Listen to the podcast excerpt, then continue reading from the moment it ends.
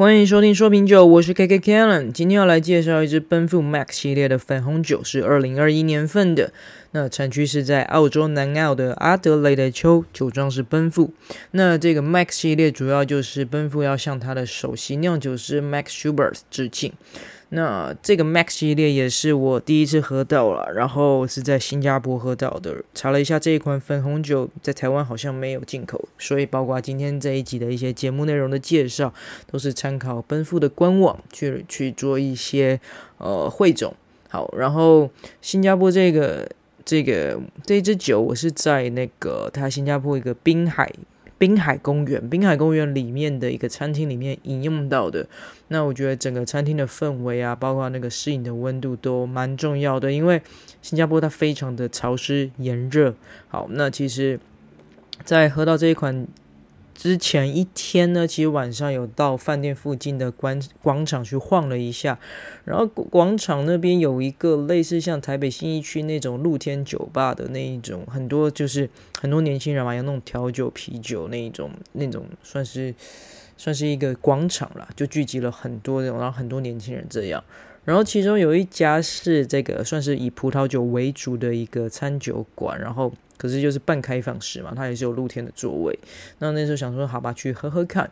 那我点了一支意大利的 Pinot Grigio，然后它的这个酒瓶上上来的时候，我还看了一下是有 DOC 的产产 DOC 的等级认证，然后就喝起来，我天呐，应该说它上上来的时候，那个杯子就已经不对了，因为那个杯子就整个就是。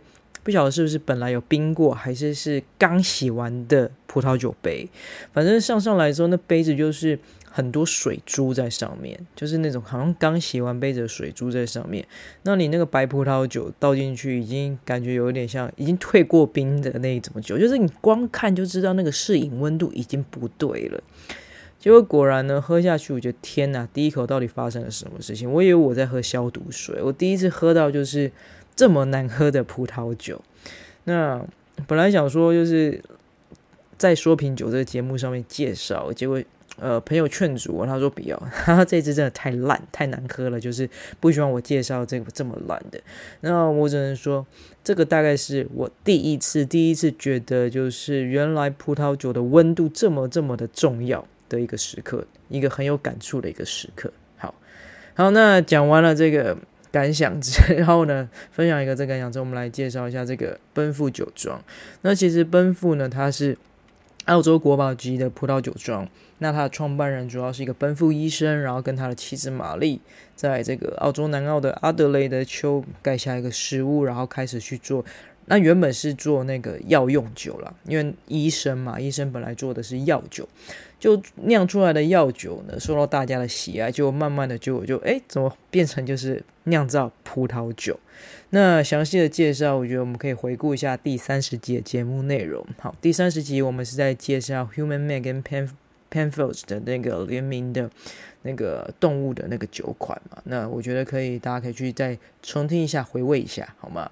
那这个产区就是这个澳洲南澳的阿德莱德丘，那它主要就是比较有一些凉爽的气候，所以是让这个种植白葡萄酒是非常好的。那但是呢，我们今天要介绍的是黑皮诺。好，黑皮诺，对，这一支后剩这支粉红酒，它是黑皮诺的百分之百黑皮诺的品种。那其实阿德莱德丘的这个黑皮诺，它相较于法国布登布根地，法国布登布根地的这个黑皮诺，它可能会稍微比较口感上会比较复杂，然后果味会更为浓郁。那阿德莱德丘这边的风土，它种植出来的黑皮诺，它会比较清新，然后会红色水果香气，浅浅的黑红色水果香气，跟一些带有一个土壤气息。那总而言之呢，它就是一个比较呃，应该算是比较轻松一点的黑皮诺品种。那么这样讲会比较白话一点。那稍微介绍一下这个奔富的 Max 系列啊，刚刚有节目一开头有提到，它主要是在。那个对他的这个首席的酿酒师第一任啊，第一任的首席酿酒师 Mike Schubert 致敬。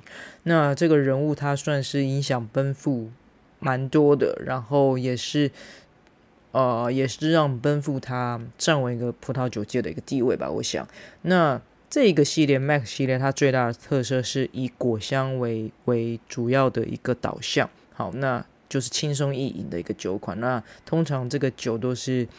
年轻的时候又可以饮用饮用，然后你不用放到陈年，然后就是不会像其他 p e n f o l 系列，你可能要在酒窖或是酒柜里面存放大概十到十五年以上。好，所以对于一些年轻人或者是喜欢就是即开即饮的这一些消费者来说，算是一个不错的选择。那当然，Max 系列它是主打年轻消费族群，所以它在一些酒标啊，就是酒瓶的外观上面设计会相对这个。奔富的病系列的那种成熟稳重的包装来说呢，它会比较外观会比较年轻时尚一点。好，那今天这一支是二零二一年份。那二零二一年份的气候，这个南澳的气候发生了什么事情呢？其实还 OK，它算是一个呃，算是夏季来说，算是过去十年来中十年过去十年来说最凉爽的。最凉爽的一个一个年份，好，没有什么热浪，然后在三十五度以上的天气大概也只有九天左右。那在年初的时候，经过了几次的雨季啊，经过几次的下雨啊，然后让这个果实里面呢，它的那个土壤的水分是保持一个最佳的状态。所以在这样的气候条件下呢，当然就是有利于它的这个葡萄的种植。所以这一年的葡萄，葡萄是算是呃种的状况是还算不错。好，那我们来说一下这个品饮感想好了。这个我算是就是搭餐嘛，简单的搭餐酒。那它在色泽上呢是有一个呃，算是偏鲑鱼色的鲑鱼粉橘色的那种那种颜色。好，然后在香气上呢，我会闻到一些微微的面包发酵的香气。那饮用起来是非常清新、非常爽口的。那感觉得出来是一款很年轻的酒款。好。然后有一点微妙的甜味在口中中散发出来，那莓果香气呢是以一个比较柔和的形式融入其中，那整体来说是营造一个令人陶醉的感觉。那满分五分的话，我会给它四分，因为整体而言呢，我会觉得这一款就是一个比较简单，然后轻松轻松饮用的酒款，那蛮适合搭餐的，蛮适合搭餐，就是轻松轻松的搭餐酒。好，我会觉得比较简单一点。好，那。这期节目就简单的介绍一下，然后分享一下。我觉得葡萄酒的适应温度是非常非常重要的，好吗？尤其是热带国家，好，所以就在前面就分享了一些小故事，让大家就是听听看，好吗？好，那最后要强调一下，本人的评分仅供参考，禁止酒驾，未满十八岁禁止饮酒。今天节目先到这边喽，拜拜。